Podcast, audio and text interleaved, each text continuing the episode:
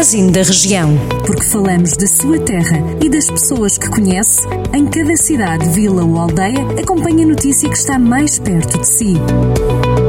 Magazine da Região. Edição de Rafael Santos. Conselho de Tondela organiza aquele que será provavelmente um dos poucos festivais, se não mesmo o único, de cartoons do mundo realizado por uma escola. O International School Cartoon Festival de Tondela realizou agora a sua quarta edição. O evento é organizado pelo agrupamento de escolas Cândido Figueiredo em parceria com a Câmara de Tondela.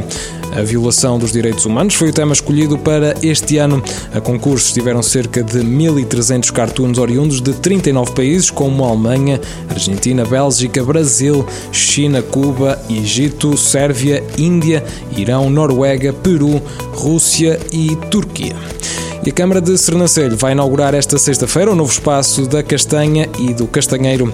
A inauguração está agendada para as seis e meia da tarde e vai ser feita pelos presidentes de Câmara da Comunidade Intermunicipal do Douro, que terminam funções este ano, e pela Secretária de Estado da Valorização do Interior, Isabel Ferreira.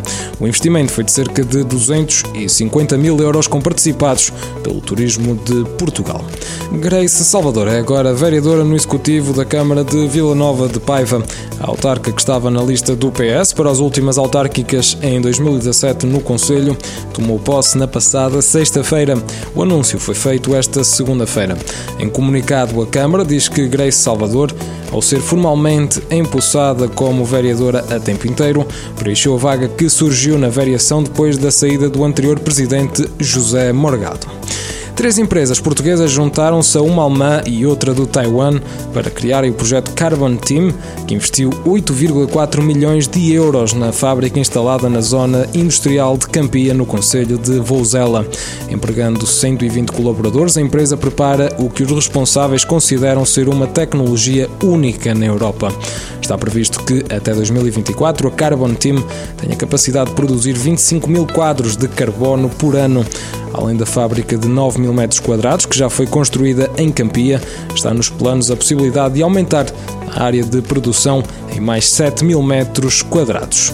Pode ler estas e outras notícias em maior desenvolvimento no site do Jornal do Centro, quando e onde quiser. Jornal do Centro, a rádio que liga a região.